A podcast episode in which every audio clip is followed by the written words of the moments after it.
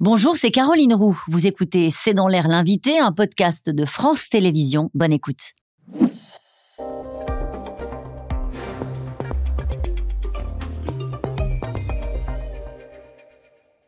Bonsoir à toutes et à tous, bienvenue dans C'est dans l'air. Mon invité ce soir est Nicolas Arpadian. Bonsoir. Bonsoir.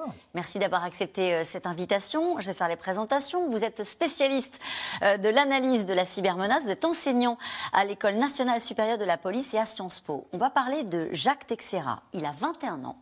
Il est soupçonné d'être à l'origine d'un des, plus graves, des plus graves scandales de fuite de documents confidentiels depuis 10 ans aux États-Unis. Il a été interpellé jeudi par des agents du FBI et inculpé euh, par une cour fédérale de Boston.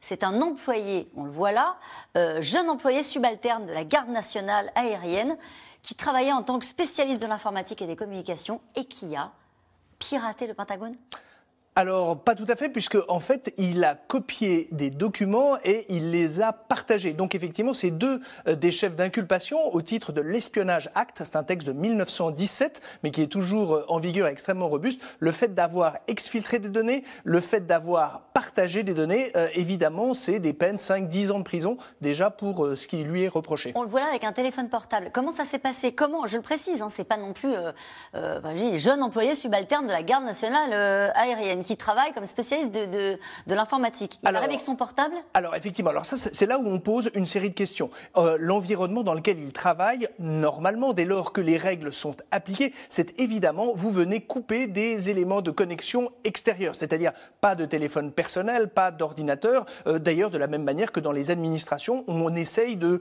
euh, d'éviter justement le risque de connexion ou de captation de données. La deuxième chose, c'est que euh, par son statut, l'unité dans laquelle il travaillait, euh, et puis également euh, son expérience, il ne peut pas ignorer le caractère critique des données qu'il est amené à dupliquer et à capter. Donc ça, ça va certainement accroître, alourdir sa responsabilité. La seule chose, c'est que manifestement, la théorie est confronté à la pratique, il a matériellement pu extraire et dupliquer ces données. Ce que je retiens de ce que vous êtes en train d'expliquer, c'est que même quand on est un employé subalterne, on a accès à des documents classifiés? Alors en principe, non. On a ce qui s'appelle le droit d'en connaître. Euh, en principe, on va proportionner le niveau d'information auquel vous allez accéder au regard de votre rang hiérarchique et du périmètre de vos responsabilités. Il est très surprenant au regard de son jeune âge et le fait que manifestement il était, comme vous l'avez dit, un collaborateur subalterne, qu'il est, et ça, la nature des informations publiées en témoignent, au contact d'une très grande variété d'informations, d'une très grande criticité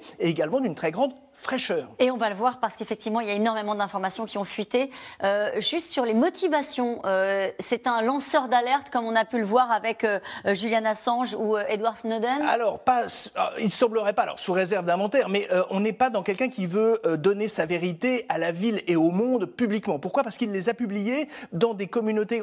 C'est une plateforme qui d'habitude est utilisée essentiellement pour des joueurs de jeux vidéo qui s'appelle Discord. Et en fait, il avait manifestement créé une communauté pas nombreuses d'ailleurs, puisque c'est une vingtaine de personnes qui euh, suivaient, alors pas un gourou, mais qui étaient euh, écoutaient en tout cas sa vision du monde. Alors effectivement, un peu complotiste, euh, un peu anti-gouvernement fédéral, ce qui est paradoxal pour un, fonctionnaire ou un agent de l'État en tout cas. Et donc c'est vrai qu'il avait manifestement des idéaux politiques et il cherchait aussi à se crédibiliser il fait ça avec une forme, non pas de naïveté, j'imagine qu'il sait la, valeur des documents qu'il a entre les mains, mais fait ça de manière un peu gratuite. C'est ça que vous voulez me dire En tout cas, désintéressé dans le sens où il n'est pas là pour monnayer son activité. Par contre, et vous avez raison de le souligner, il signale à sa communauté, cette vingtaine de membres, attention, je vous montre cela, mais gardez ça pour vous. Euh, et d'ailleurs, au début, il faisait des maquettes, enfin en tout cas des travaux euh, sur, les, sur les documents, c'est-à-dire qu'il les retaillait de manière à ne montrer que des extraits.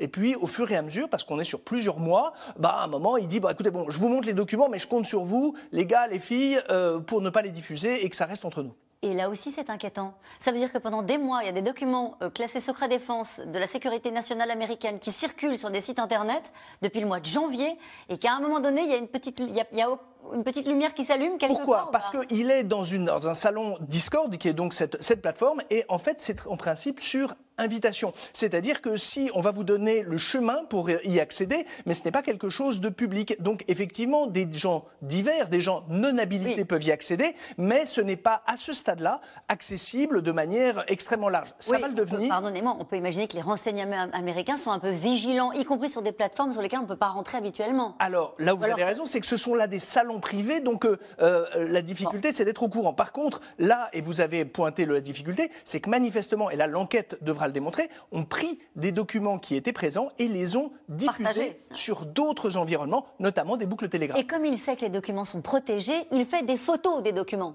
Exactement. Pour protéger en principe un document, on va faire en sorte qu'il y ait un marquage qui peut être invisible euh, à l'œil nu, mais qui va faire qu'on va pouvoir pister l'origine. Lui, qu'est-ce qu'il fait? En photographiant, il estime qu'il peut neutraliser, contourner cette règle de Comment il est repéré? Alors, il est repéré parce qu'au fur et à mesure que les données, euh, effectivement, euh, transpirent en quelque sorte sur différents environnements, c'est là où, effectivement, on se dit, il n'est pas normal. Et puis surtout, on se demande, est-ce que c'est de la manipulation ou est-ce que ce sont des documents authentiques? Et alors là, le problème, c'est quand on rentre dans le détail des documents qui ont fuité, c'est un peu vertigineux euh, parce qu'en fait, ce sont des données, vous l'avez dit rapidement tout à l'heure, très récentes. Ce ne sont pas des vieux documents classifiés, ce sont des données récentes qui concernent notamment ce qui se passe en Ukraine, ce qui se passe à Taïwan.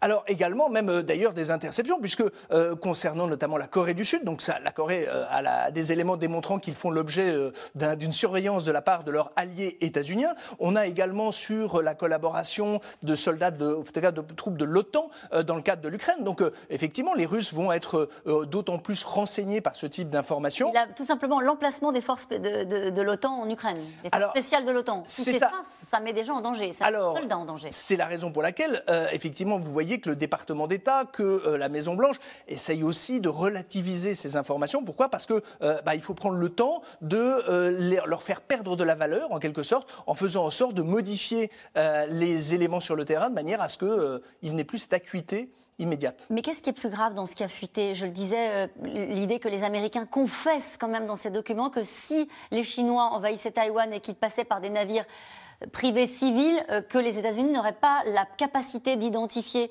une attaque comme celle-ci. Ils ciblent la, faiblesse des défenses aériennes de Taïwan.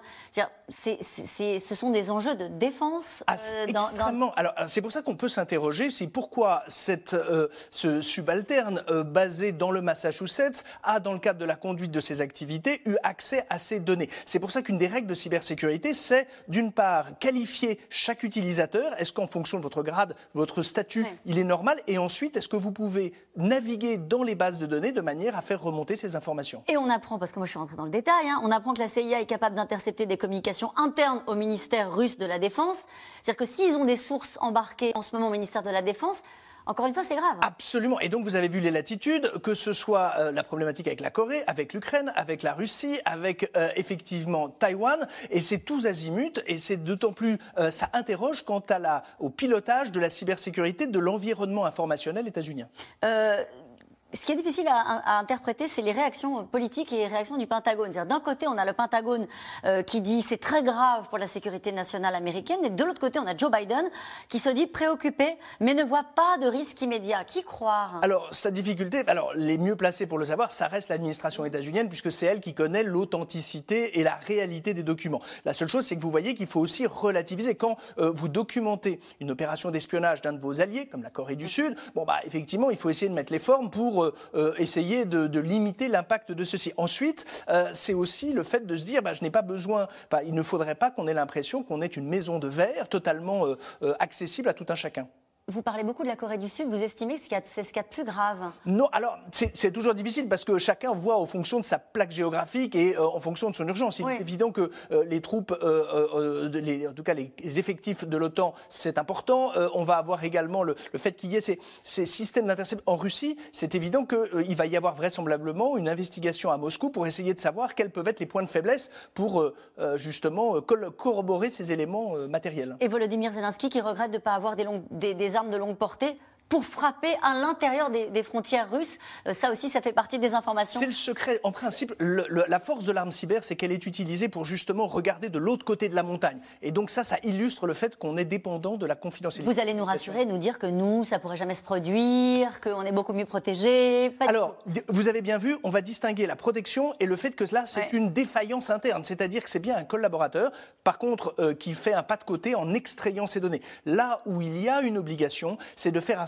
attendez, est-ce qu'il est normal que tout un chacun ait accès aux données? Non. Est-ce qu'on a des capacités de détection euh, des documents qui sont exfiltrés une fois qu'ils seront d'ailleurs peut-être modifiés, mm. euh, parce qu'il y a aussi la question de l'intégrité des informations? Donc euh, ça, c'est un travail qui doit combiner la technologie avec euh, l'investissement humain, parce qu'il faut des femmes, des hommes pour piloter et surtout adapter ces environnements de sécurité. La question était est-ce que ça se passe pareil dans, pareil dans les services de renseignement français, au ministère de la il faut Alors, il faut beaucoup de modestie. Parce que, il faut beaucoup de modestie. Par contre, ce qui est certain, c'est que plus on aura serré l'information et caractérisé l'information, plus elle sera protégée. Mais ça, c'est un travail au quotidien et euh, qui n'est jamais figé et euh, modifiable à tout instant. Merci beaucoup d'avoir été mon invité. Je rappelle votre livre Cybersécurité aux presses universitaires de Merci beaucoup Nicolas Arpagian d'avoir été euh, mon invité. On poursuit euh, cette discussion. Nous allons revenir ce soir sur euh, l'intervention solennelle du chef de l'État à 20h. Nicole, Emmanuel Macron veut sortir de la crise. Mais comment? C'est la question. À tout de suite.